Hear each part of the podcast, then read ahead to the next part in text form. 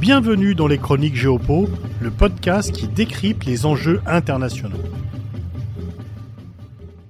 Les 14 et 28 mai auront lieu en Turquie des élections à deux tours pour les présidentielles, à un tour pour les législatives, qui peuvent changer le paysage politique du pays.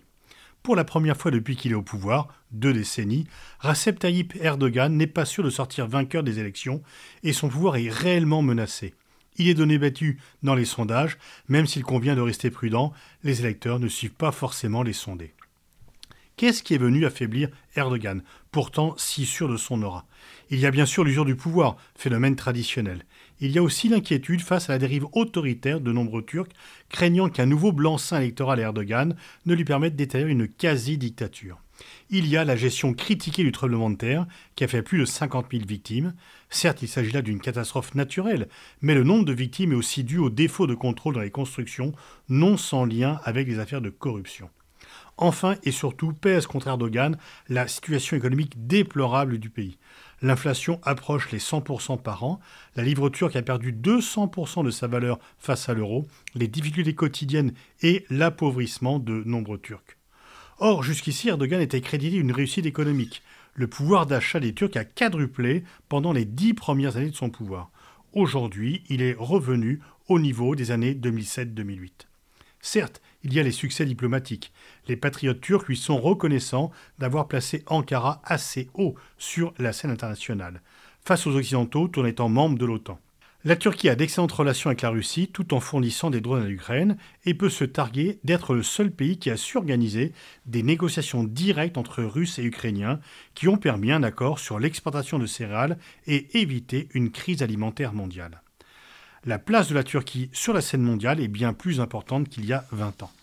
L'une des inconnues du scrutin sont les 6 millions de primo-votants, 10% du corps électoral, qui devraient normalement être plutôt favorables aux candidats de l'opposition. Si cette dernière venait à l'emporter, y aurait-il un changement radical?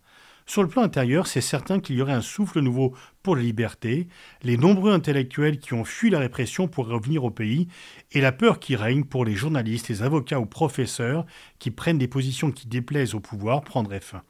Il n'est pas certain, par contre, que la diplomatie turque connaîtrait une rupture. Celles-ci, en réalité, sont très rares dans le domaine géopolitique. Il y a en cas d'alternance généralement des évolutions, rarement des révolutions. S'il était élu, Kemal Kılıçdaroğlu mettrait certainement fin aux diatribes, voire aux insultes dont Erdogan a usé et abusé à l'égard des dirigeants européens. Il serait plus courtois. Pour autant, il n'irait pas modifier l'ADN géopolitique de la Turquie. Il continuerait à avoir de bonnes relations avec Moscou et avec les Occidentaux parce que c'est l'intérêt national de la Turquie.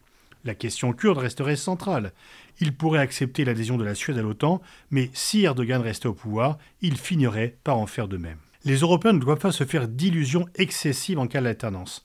Certes, cela permettrait d'ouvrir une nouvelle page. Cependant, Kilicdaroglu a demandé de n'être pas soutenu publiquement par les Européens pour ne pas donner d'arguments à Erdogan en jouant sur la fibre patriotique et le rejet des interventions extérieures.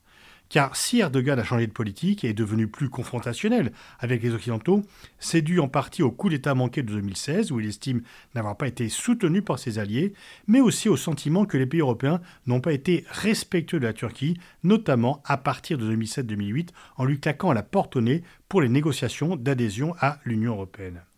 De même, les Turcs pensent majoritairement que les États-Unis les ont toujours considérés de haut et jamais comme de véritables partenaires, et que cela doit changer. Le prochain président turc, quel qu'il soit, voudra montrer à ses concitoyens qu'il sait faire respecter son pays sur la scène internationale.